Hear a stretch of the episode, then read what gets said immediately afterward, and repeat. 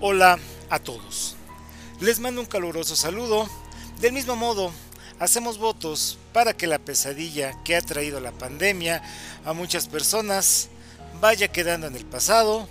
Pero, amigos míos, cuidado, ojo, pues hay que seguir con los cuidados que ya sabemos y conocemos.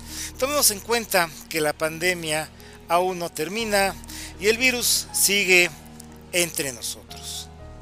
Les recuerdo soy Jorge Gallo García, director de investigación y mundo paranormal, y en esta oportunidad, además de desearles que les vaya muy bien, vamos a platicar sobre las leyendas negras que envuelven la vida de personas importantes, mismas que han cambiado la historia y a pesar de que el personaje que vamos a recordar en esta cápsula vivió hace más de mil años, su leyenda sigue vigente y sigue causando polémica entre historiadores, tanto de la materia formal, es decir, de la historia como parte de las ciencias sociales, como entre los seguidores de las historias y crónicas de magia y ocultismo.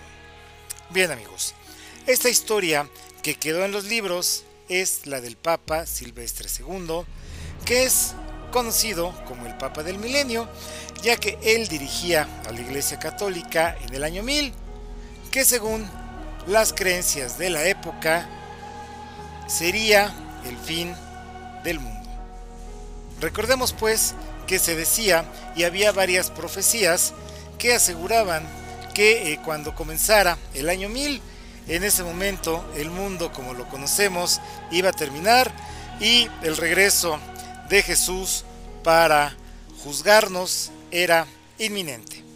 Pero no pasó nada y Volviendo con nuestro personaje, con Silvestre II, se le conoce como un hombre estudioso que se acercó al Islam y a los sabios árabes para aprender matemáticas, astronomía, filosofía, mecánica y varias ciencias.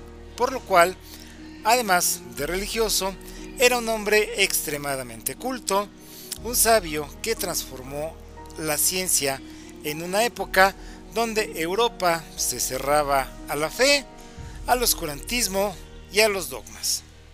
Sin embargo, y aquí viene la parte negra, también es considerado como un antipapa, es decir, un falso religioso que se hizo del poder gracias a un pacto con Satanás, que era un reconocido nigromante, es decir, un hechicero que hablaba con muertos y demonios menores, que incluso una legión completa de ellos le servían como sirvientes. Bien amigos, vamos a situarnos en la historia. Vamos a tratar de ver cómo se vivía en esa época para poder entender la situación que permeaba en, pues, en toda la sociedad. Este hombre nació en el año 945 con el nombre de Gerberto de Aurillac y fue papa del año 999 al 1003 de nuestra era. Solamente cuatro años y esos cuatro años bastaron para que su leyenda creciera y siga vigente hoy en día.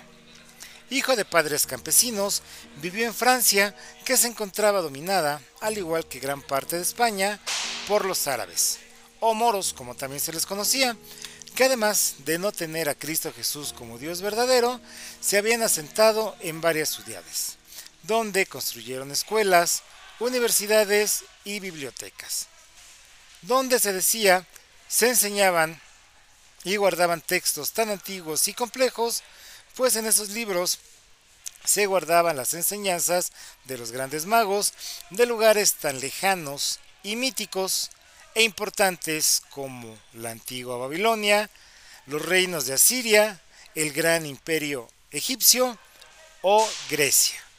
Dicho de otra forma, los árabes cultivaban las ciencias y las artes, pero como no eran cristianos, la lucha con los europeos era constante y en siglos posteriores los veríamos enfrentados en las cruzadas, las guerras santas que aliaron a los reinos cristianos para recuperar Tierra Santa, así como para expulsar a los moros de Europa.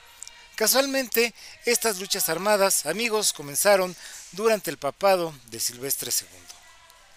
La historia oficial nos dice que el entonces joven Gerberto ingresó al monasterio de San Gerardo de Aurillac alrededor del año 963.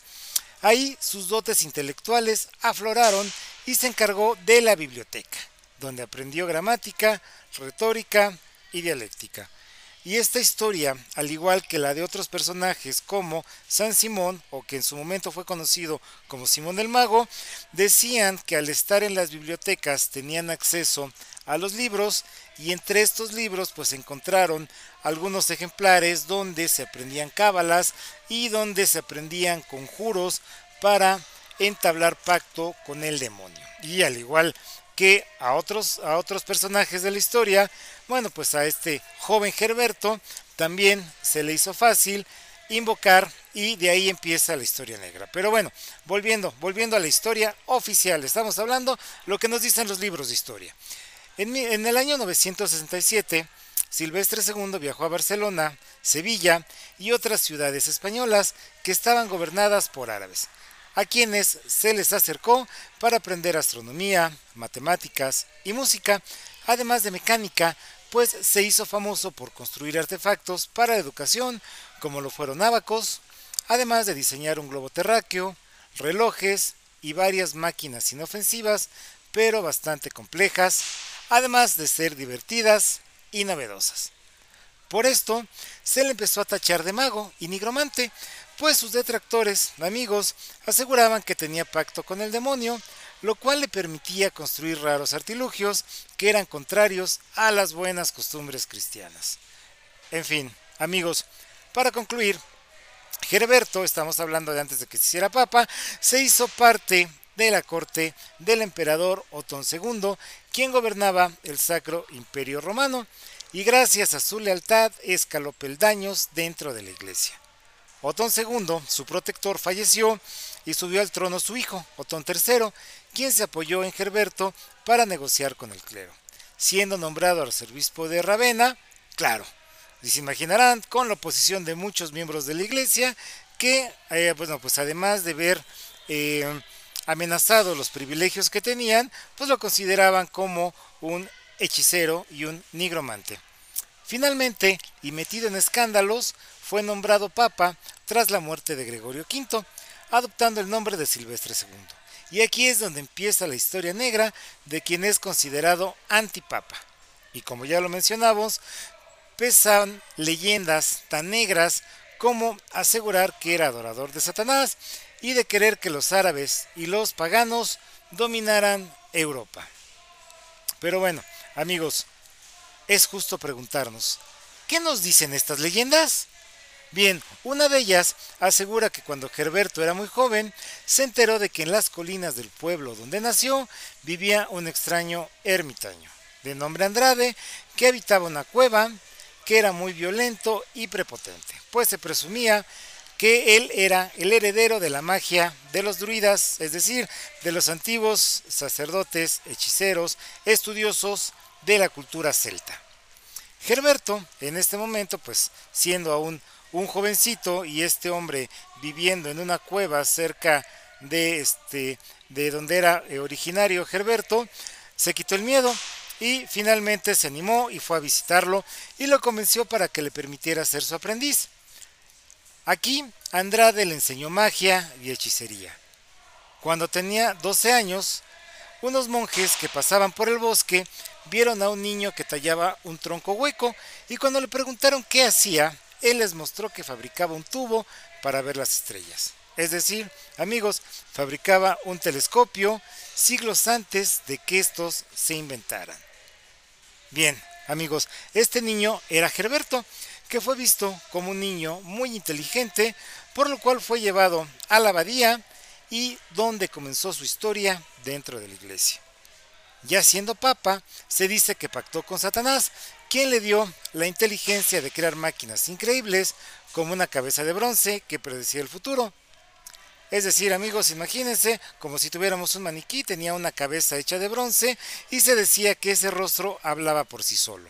Y quien le preguntara algo sobre lo que pasaría, es decir, quien le pidiera alguna respuesta de lo que iba a suceder en el futuro, ésta le contestaba con gran certeza, por lo que se hizo famosa, solicitada, pero a la vez odiada y temida. Del mismo modo, se cuenta que el Papa, al no poder tener pareja debido a los votos de celibato que hacen los miembros de la Iglesia, le pidió una esclava sexual. Entonces, Satanás le otorgó un demonio femenino que lo visitaba por las noches y de esta forma atendía sus necesidades sexuales cada vez que lo requería. Bien amigos, miren, se decía que gracias a este pacto con Satanás, Silverio II pudo sortear una época de oscurantismo, de traiciones, guerras, asesinatos, además que gracias a sus amplios conocimientos de magia negra, había sido capaz de mantener en cierto dominio al mismísimo Satanás, y que había una cláusula en el pacto donde el maligno le advirtió que moriría al visitar la ciudad santa de Jerusalén. Naturalmente, el Papa Silvestre pues eh, jamás pensó hacerlo y esto pues simple y sencillamente era un imposible.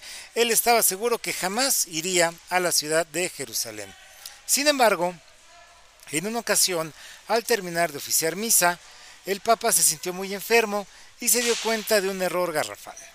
Había oficiado el servicio religioso en una capilla consagrada a la ciudad de Jerusalén, por lo cual su mente, su muerte era inminente y se empezaría a escribir un capítulo más de esta historia. Sus detractores aseguran que en Artículo Mortis y pocos momentos antes de sucumbir, confesó que todas las versiones eran ciertas y que el pacto con el maligno era verdadero.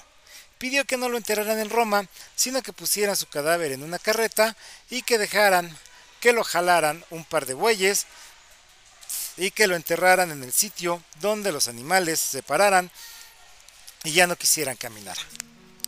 Y así fue, amigos. Algunos, historiadores aseguran que en vez de bueyes se trató de un par de caballos y bueno, y otros dicen que eran efectivamente dos bueyes.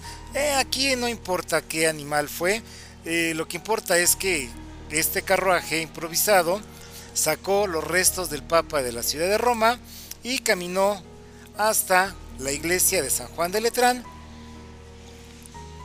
donde los animales se pararon y ya no quisieron seguir.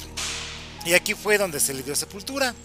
Y aunque parezca fantasía pura, amigos, se dice que cuando la muerte de un papa es inminente, se oye cómo crujen los huesos del cadáver de Silvestre II. Es decir, estos ruidos que son crujir de dientes y el tronar de sus huesos, salen desde adentro de la tumba. Y se dice que antes de la muerte física del líder de la iglesia en turno, la tumba se llena de humedad e incluso se asegura que sale agua, pero es agua putrefacta, maloliente y apestosa. Incluso se dice que la tumba aún conserva un gran poder afrodisíaco.